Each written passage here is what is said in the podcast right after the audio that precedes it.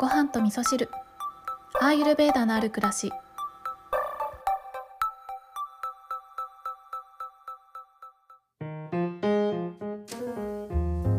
えー、この間の日曜日なんですけれども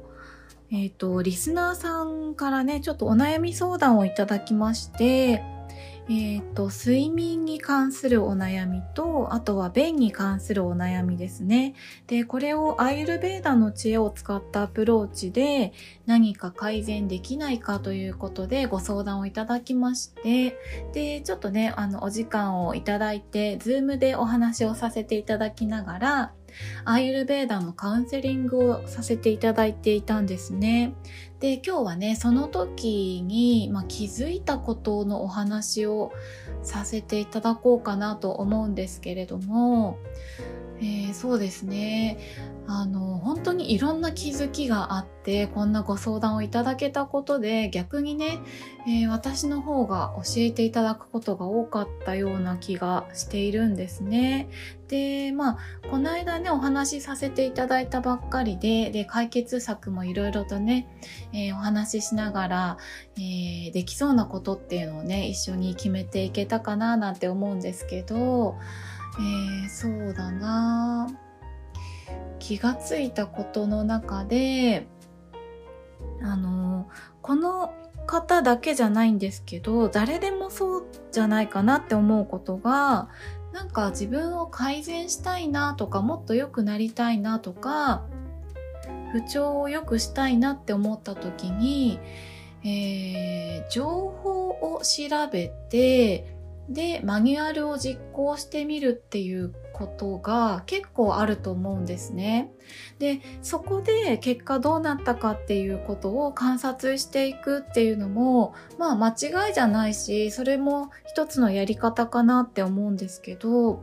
私が結構大事にしていることっていうのが、えー、そことちょっと違うんですよね。えー、私がね、自分を整えるというか、自分と向き合うときに、一番大事にしてることっていうのが、えー、自分が今必要なことをしてあげるっていうことを一番大事にしているんですね。なので、まあ、えー、番組の中でもね、何回かお話ししてますけど、この自分と向き合ってで自分の声を聞いて今何が欲しいかっていうこと今ね何を一番求めているのかっていう自分の声を聞いてあげながら必要なことをしてあげるっていうことをしているんですね。だから例えばえー、眠いなって思ったら寝るし、休みたいなって思ったら休むし、なんか食べたいなって思ったら食べるし、もうこれだけ言うとね、わがまま放題に甘やかしているような感じもするんですけれども、でも、あの、まずね、それをやってあげることっていうのがすごい大事だなって感じているのが、本当にそれを望んでいたら、あの食べたい時に食べたいものが食べられた時の幸せってもうこれ以上にないと思うし寝たい時に寝れる幸せってこれ以上ないと思うんですね。ただ、その、例えば、睡眠不足によっててちょっと知性が狂ってしまった上でなんかもう食欲が止まらないとかそういう場合はまたちょっと変わってくるのでそこを間違えないようになんか食べたいとかだったとしたら今お腹って空いてるかなとかっていう自己観察であったりとかあとは本当に食べ物が欲しいのかどうかっていう、えー、自分との対話っていうんですかね。なんかその欲求って以前もね、なんか番組でもお話ししてるんですけど、ごまかすためにいろんなものにすり替えられてったりとかするんですよね。例えば何かね、ストレスがあった時に、ストレス解消のためにいろいろやることってあったりすると思うんですけど、それっしてストレスの根本を改善しなければその場しのぎの、えー、ことになってしまうと思うんですね。でこの食べることに関しても本当にお腹が空いて食べるのであればこれはすごく満たされることになると思うんですけれどもでも何かストレスが溜まっているからそれをごまかすために食べたいとかね、えー、眠くて眠くてしょうがないんだけど寝れないからなんか食べ物のでごまかしたいとかそういうこともあったりするので、まあ、そういう時は今必要なことって何なのかっていうのを掘り下げた結果あ食欲じゃなくて睡眠欲なんだとかあ本当は今休息が必要なんだってとこにたどり着くことができたら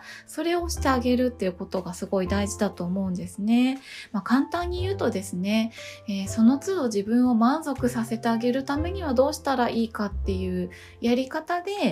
えー、自分をもっと良くしていきたいなっていうふうに思っているんですね。まあ、特にですね、この番組を聞いてくださってるリスナーの皆さんってすごくやっぱり意識高い方が多いと思うし、あの、この番組のリスナーさんってね、90%ぐらい女性なんですね。なので、多分ね、健康意識もすごい高いと思うし、美容に関してもね、えー、もっともっと良くなりたいなっていう、今悩みがなかったとしても、なんかちょっとアンテナを張りながら、何かいい情報ないかなって探されてる方も多いと思うんですよ。なんだけど、でも、結局自分にとってベストを見つけていくっていうことであればまずはねね自分にとって必要なことをしてあげるっていうことが大前提でその必要なことをしてあげる方法としてねいろんな知識を生かされていくといいんじゃないかななんていうふうに思いました。ということで今日はですね、えー、アイユルベーダのカウンセリングをさせていただいて、ちょっとね、気がついたことをお話しさせていただいたんですけれども、あの、ご相談いただいたリスナーさんね、ちゃんとお礼をまだお伝えできていないんですけれども、本当にね、貴重な機会ををいただきましてありがとうございます。えー、その後のね、体調の経過とかもまたご報告お待ちしてますので、えー、引き続きよろしくお願いします。えー、番組のね、リスナーさんの中で何かね、まあ、パーソナルでちょっとカウンセリング受けたいっていう方がいらっしゃいましたら、あの、そんなに何人もね、たくさんはできないんですけれども、えー、ひとまずね、ご連絡いただけましたらご相談させていただければと思いますので、えー、そちらのご連絡もどうぞお気軽にお送りください。今日も聞いていただきましてありがとうございます。